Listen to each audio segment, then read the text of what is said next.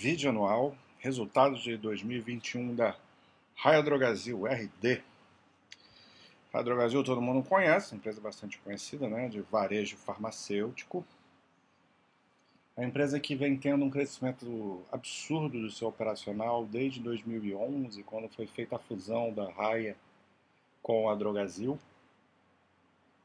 A empresa que tem buscado uma expansão um crescimento através de novas lojas e através de geografias. Né? É, a Drogazil era uma, uma, uma farmácia mais nichada em São Paulo, né?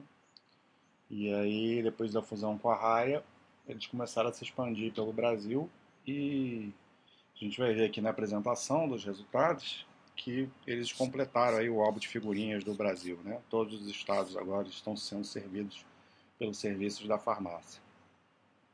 Outra coisa que tem acontecido é uma transformação, é, não sei se diria no modelo de negócio da empresa, porque ela vai continuar vendendo medicamento, né? mas uma tentativa de uma diferenciação. Né? É, como é que ela pretende fazer isso?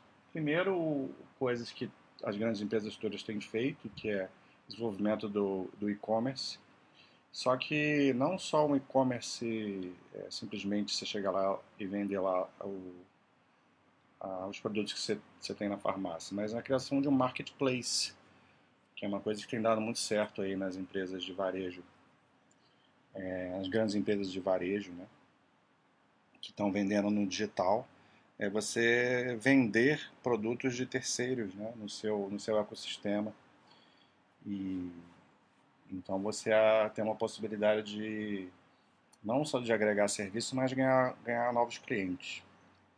E de ganhar dinheiro também através de outras, de outras formas não tão convencionais. Né? É, então ela está querendo desenvolver eles, que é o que ela chama de hub de saúde. Oferecer também serviços de saúde nas próprias farmácias ou por canais digitais. Né? Então, esse é o futuro que ela está buscando, além do que ela já tem feito aí há muitos anos, que é o crescimento de, de lojas, né, expansão. E vem ganhando participação de mercado aos pouquinhos, né, na maioria dos períodos. Então, vamos ver aqui, destaques.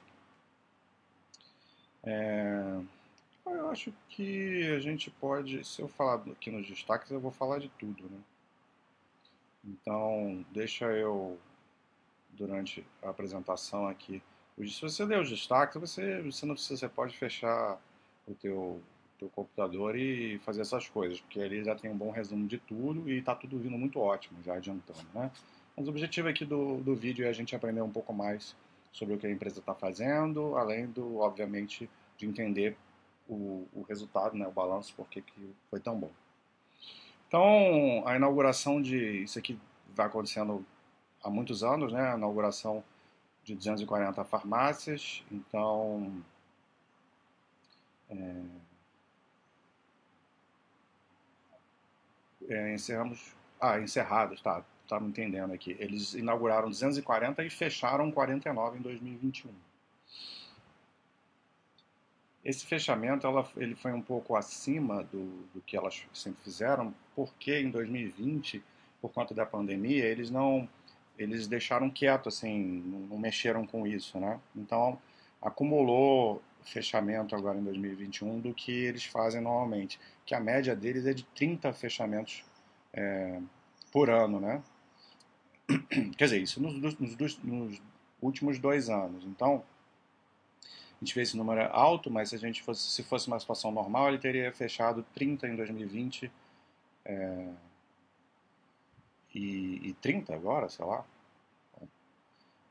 Assim, é só para é só explicar o que a empresa explicou, né, de que o fechamento acima da média normal é, em 2020 tem a ver com o acúmulo do que não aconteceu em 2020, tá? E para quem acha que a raia já cresceu o suficiente, eles reiteraram o guidance que eles já tinham dado em trimestre anterior aí. Eu me lembro disso, de que a abertura para 2022 vai ser maior do que a abertura que vinha sendo praticada nos últimos anos. Então, eles pretendem abrir 260. Né? Então, é impressionante aí o, o crescimento da, da, da raia, né? Tem muito lugar para crescer ainda, né?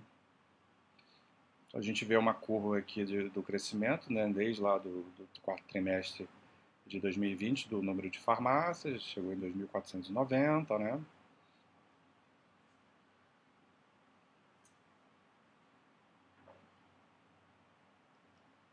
E a distribuição etária do portfólio, por que, que isso aqui é importante? Empresa que cresce muito, tem muita farmácia aberta é, há pouco tempo, né? Que aqui eles, eles dividem em madura as farmácias que têm mais de três anos, né? Que já estão consolidadas, que já atingiram todo o seu potencial de, de retorno, né? As outras farmácias, e quanto mais novo isso é mais, mais relevante, ainda não, cap, não captaram, tem muito mais gasto do que, do que um gasto mais alto do que a, a empresa pode retornar. Então, a captação de sinergia ela vem com o tempo, os ajustes vêm com o tempo, fora o investimento inicial, né, que, é, que é mais alto mesmo. Então, é, cerca de 30%, terminou em 30% mesmo aqui no quarto TRI, ah, das farmácias estão em processo de maturação ainda. Né?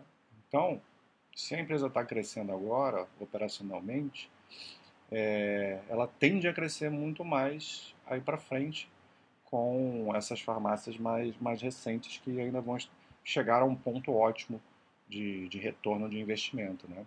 Então, é um dado interessante que ela costuma divulgar. Né?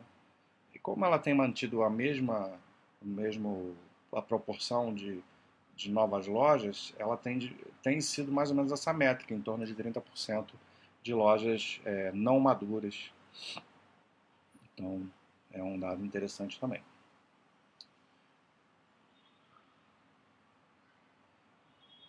Aqui ela fala do crescimento nos municípios, né? Eu falei que ela chegou nos, em estados do norte que ela ainda não tinha presença, como Acre, por exemplo.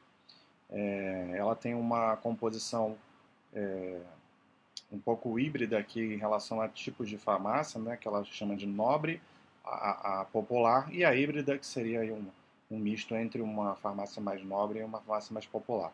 A farmácia popular aí é a menor parte dela, né? Não, o, o grosso de, de, da, da, RD são farmácias é, de níveis aí intermediário, né? E mas tem uma boa quantidade atualmente de, de, de rede é, nobre, né?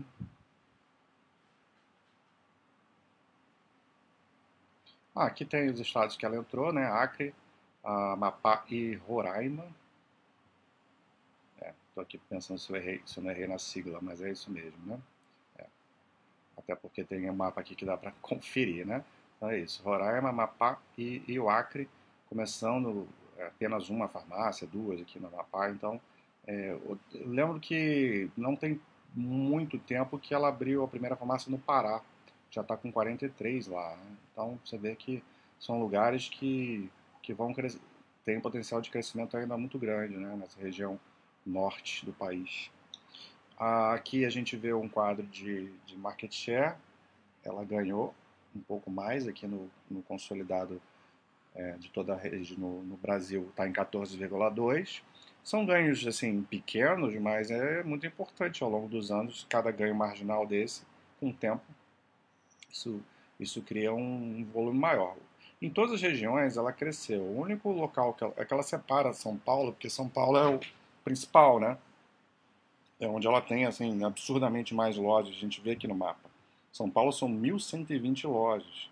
O segundo local com mais lojas, que é o Rio de Janeiro, tem 166. Então, ah, desculpa, tem Minas Gerais, com 189. É... Então, é, mesmo assim, é uma diferença muito grande. Se você somar todo o Sudeste, né?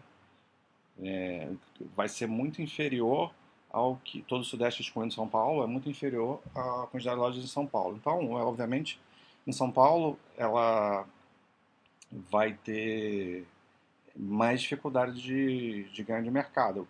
E, também não por isso, não só por isso, porque lá em São Paulo ela já é assim muito dominante, né? Ela já possui a maior parte do mercado lá, são 25,7%. Ela manteve esse market share em relação ao ano passado. E nas outras regiões ela foi crescendo um pouquinho em cada uma delas, tá? Inclusive no Sudeste, excluindo São Paulo, né? Também ganhando participação.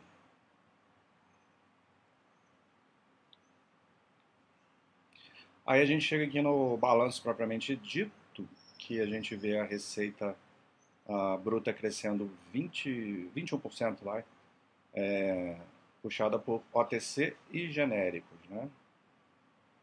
OTC são aqueles medicamentos que você encontra, você pode pegar no, no, nos estandes ali das farmácias sem precisar de prescrição médica, né? Como o antitérmico da vida, o antigripal, né? Então, esse é, foi, foi, o principal setor, né? É, cresceu no ano 27,1%, mas se você for perceber aqui, ela está crescendo muito bem em todas as categorias. A categoria, a categoria que cresceu menos no ano foi perfumaria, cresceu 16%. Então, crescimento de dois dígitos alto. Então, muito forte o crescimento aí em to todos os segmentos. Né? Aqui a gente vê a receita bruta é, distribuída pelos trimestres, né? A gente foi vendo uma ascensão a, a cada trimestre, né? Talvez também tenha relação com o retorno é, de uma atividade normal, assim, na, nas ruas, nos shoppings, né? A RD tem muita farmácia no shopping, nos shoppings que sofreram, ficaram fechadas, né?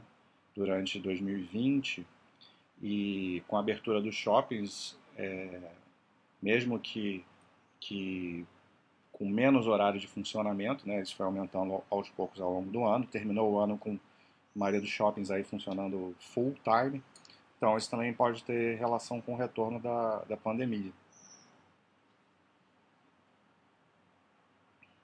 Mas muito bom resultado de receita. Aqui vem uma coisa também que eu considero das mais importantes de se acompanhar em qualquer empresa de varejo, mesmo que seja em qualquer segmento, na farmácia não é diferente, que é o SSS, que é o crescimento das mesmas lojas, né? Mais uma vez tem um pouco a ver com aquele, é um pouco, a gente estava falando lá das lojas maduras, né? Mas é que lojas maduras a Raia classifica como aquelas que têm mais de três anos, né? O conceito de mesmas lojas, elas incluem todas as, as lojas que têm é, mais de um ano, né? As que foram lançadas nesse ano corrente, elas não entram aqui. Então, o SSS é muito importante para a gente acompanhar se essa empresa, ela só tá, que é fácil você crescer, não sei se fácil é a palavra, mas é mais fácil você crescer é, expandindo lojas, né, abrindo novas lojas, porque aí o grau de comparação é, é um pouco injusto com, com o ano anterior, né? Então é fácil você crescer abrindo mais lojas, mais pontos de vendas e tal, é, do que você crescer tendo as mesmas lojas. É por isso que entra esse conceito. Então, é, às vezes você vê uma empresa crescendo forte e aí você vai ver o SSS dela é baixo, abaixo da inflação, e isso não é legal, né? Porque se a empresa parasse, chegasse num, num, num estado de maturidade, parasse de expandir lojas, ela, ela tenderia a, a cair, né? É, receita, receitamento dela. Então, a empresa estaria piorando. Então, o SSS anual é, cresceu 15,3%, bem acima da inflação, né? De, que foi de 10%, né? em torno de 10%. E, e a crescimento das lojas maduras, que aí sim são aquelas lojas mais antigas, esse foi é, um problema que a Raia passou um, um, período aí atrás, né? Que gerava assim, uma preocupaçãozinha, né? O SSS é o mais importante, vinha, vinha crescendo, é, bem sempre geralmente acima da inflação, mas lojas maduras não estavam tendo um crescimento interessante, né? E, e agora isso já ganhou mais tração, né? Aqui talvez comparar com 2020 também seja injusto, mas o que importa aqui é que está crescendo 12,4% nas lojas maduras também. Então, isso é um, um sinal de muita saúde aí na, na, nas vendas da, das lojas, né? Da, das farmácias. E obviamente que o crescimento consolidado vai ser, vai ser bem maior, né? Que aí pega todo, todas aquelas lojas que entraram em operação, né? aí crescendo aí 21%. Né? que é o que a gente já comentou. Então eu tinha falado da estratégia de digitalização da empresa, né? A, a compra da Onofre um tempo atrás tinha muito a ver com isso, porque era uma empresa que, que tinha esse know-how, então ela acaba é, a aquisição da farmácia ela foi muito mais além do que do que ter mais uma marca, né? Ela tinha um objetivo específico ali e ela vem crescendo muito na, nas suas vendas, né? Que atingiu 2, 2 bilhões de vendas em 2021 através dos canais digitais, uma penetração de 9,2% no último TRI. É... Ela fala aqui né, de download no, no app, você vê um crescimento aí bem, bem forte, né? É meio que ele dobrou né, do, do ano passado para cá. E ela faz até uma comparação aqui de usuários únicos ativos no, no app, né, em, em comparação com outros concorrentes, muito acima, né? Então, a, a Raia está crescendo aí nesse... Investiu nessa questão digital e crescendo muito. Veja, 80% aqui de, de crescimento, né? De, do ano passado para cá. É normal crescer mais forte quando você está nesse início de estratégia, mas mesmo assim é um crescimento é muito interessante. Aqui vem a parte de margem bruta. 28,1%, né, então um pouquinho aqui de, de ganho na margem bruta. Ok. Mesmo com a pressão inflacionária, né? A, a, a Raia costuma assim, mitigar bastante essa questão da pressão inflacionária porque ela faz muito estoque no início do ano, né? Então ela faz isso antes dos reajustes anuais de preços e tal. Então ela consegue sempre um ganho nisso. Né? E ela tem a capacidade de estocar bastante, né? Então ela acaba é, se, se beneficiando disso. E é, isso é um dos motivos de que a gente vê uma sazonalidade muito grande no, no ciclo de caixa e no fluxo de caixa da, da raia, porque vai ser sempre negativo no, no primeiro semestre, que é quando ela faz essas compras, e positivo no segundo, que aí diminui muito essas compras e, e, e aí só e vai sobrando o caixa lá. Né?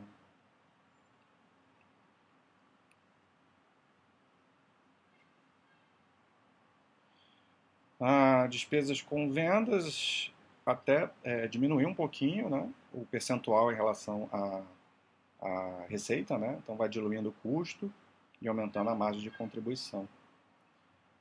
Então, é isso que, que eu tinha comentado no slide anterior. Apesar da pressão inflacionária, ela vai se tornando mais eficiente. Né? Isso vai gerando uma, um crescimento operacional ou uma alavancagem operacional, como às vezes costuma, costuma dizer. A parte de gerais administrativas aqui foi, acabou aumentando, né? É, então falei um pouco antes né, sobre alavancagem operacional, sem ver a parte de geral administrativa, mas ganhou margem também EBITDA. Então sim, teve, teve ganho, teve ganho de, de alavancagem, sim. EBITDA cresceu 26,5%, 26, um belo crescimento, né? 1,8 é, bilhões de, de EBITDA, aqui é o resultado ajustado. Então, ela, ela até explica aqui, né? apesar do aumento de 0,3 pontos percentuais em gerais administrativas, né? É, por conta de inflação e de... Ah, tá bom. Então, na verdade, isso aqui é um, é um, é um crescimento até importante, tá? Porque aqui está a parte de investimento nessa digitalização, nessa criação do hub de saúde. Que é porque geralmente aumento de despesa geral administrativa é um, é um, é um, é um custo que a gente não gosta de ver aumentando, né? Mas aqui tem a ver com o negócio operacional, as coisas que ela está, está investindo para capitalizar mais na frente, para melhorar o seu operacional. Então, é, vale a pena esse tipo de investimento que acaba retornando maior. E mesmo assim, com essa pressão, ela ganhou margem EBITDA. Foi para 7,1%. E qualquer ganho de margem nesse tipo de setor é muito importante, porque as margens de varejo são muito apertadas, né? são, são muito baixas. Então, você ter uma margem EBITDA de 7% desse setor é, é, é para poucos. Então, é muito bom.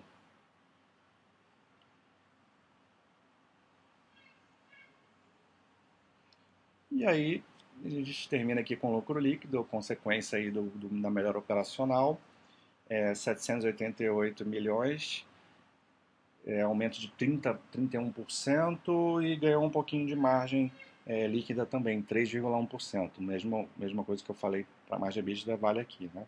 Então, 3%, é, é, esse ter 4% já, é, já é bem excepcional assim, para esse tipo de setor, mas está com a margem líquida bem saudável. Né? Um pouquinho de não recorrente aqui, tá? Por isso que, ela, por isso que eles ajustam. São 40 milhões. É, e aqui tem uma tabelinha que deve estar pequena aí aparecendo dependendo de como vocês estão assistindo esse vídeo, mas ela mostra todos os detalhamentos desses não recorrentes, né? Aqui não é importante a gente ficar discutindo, tá? É, o resultado foi muito bom aí do, do EBITDA e do lucro. Fluxo de caixa. É, vamos lá. Primeiro vamos ver aqui dívida, dívida líquida. A empresa aumentou um pouco a sua dívida, mas a, e a, a alavancagem subiu bem pouco, né? Porque a empresa é muito pouco alavancada, né? 0,8 vezes, é endividamento ridículo assim para o poder de geração de caixa que, que a Raia tem. E aí é por isso que a gente vai falar aqui de fluxo de caixa, né? É, fluxo de fluxo de caixa operacional foi de 121 milhões, foi um pouquinho inferior a, a 2020, né, 958, porque o ciclo de caixa apertou.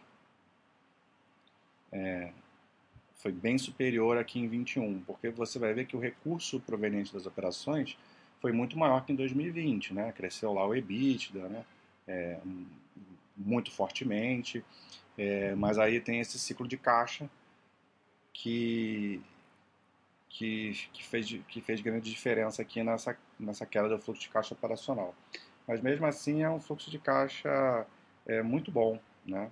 E esse, ciclo de caixa, essas coisas são sazonais, né? Às vezes são coisas pontuais que a empresa precisa fazer é, em determinados momentos, por essa coisa do aumento de preço é, dos medicamentos, né? Aumentar estoque, etc. e tal às vezes um pagamento que você adianta ou que você segura. Então isso é problema da gestão, tá? Mas é, o fluxo de caixa operacional não deixou de ser muito bom aqui, né? E o fluxo de caixa livre vem negativo, empresa em expansão, um momento de expansão e acelerando mais a expansão, é normal isso acontecer. Enquanto ela estiver é, é, investindo forte, né, ela pega é, todo esse, esse caixa para investir no seu próprio negócio. Faz parte do, do, Faz parte do, de, desse tipo de negócio de crescimento. Né? No momento que ela atingir um estado de maturidade, aí você vai começar a ter uma, uma um fluxo de caixa livre é, bastante positivo. Né? É, toda empresa segue esse mesmo, essa mesma lógica. Né? Então, ou você, como é que você avalia se você está tendo retorno né, para o sócio? Ou por crescimento, que é o momento da raia, ou por retorno de, de dividendos. Então, quando chegar no estado de maturidade, vai sobrar mais dinheiro, mais fluxo de caixa, e ela começa a, a devolver mais através de dividendos. Então, é só você entender em que momento que a empresa está. Claro que cada, cada um desses estágios tem seus próprios riscos, né? Empresas de crescimento são, são mais arriscadas, né? É, mas até aqui a Raia vem entregando resultados muito fortes, né? Só você ver aí a curva de, de crescimento ao longo da, da sua história. Né? É isso. Acho que a fusão ocorreu em 2011, né, que eu falei, completando 10 anos de história dessa fusão. A gente vê aí, triplicou o número de farmácias, quintuplicou a receita e sete vezes mais o EBITDA ajustado. Né? Então, é um crescimento absurdo com alavancagem operacional, com ganho de escala, é isso que significa esse gráfico aqui. Né? É, você precisa de um aumento de farmácia inferior para ter, para ter um aumento de receita maior, para ter um, um aumento de EBITDA maior ainda. Então, isso é um sinônimo de uma estratégia de execução de crescimento muito bem executada. É isso, aqui fala um pouco da, daquela, daquela transformação que eu estou falando aí do, do hub de saúde, né? Mas já falei sobre isso, então não, não, não há necessidade da gente ficar repetindo, né? Ah, aqui ela até fala aquilo que eu comentei, né? Entregando sólido crescimento com expansão de margem e fluxo de caixa livre neutro, né? Aquele um pouco negativo lá, enquanto investimos de forma relevante no futuro. É isso. É... Então, excelente resultado aí, nada mais a dizer sobre a Raia Drogazil. Um abraço.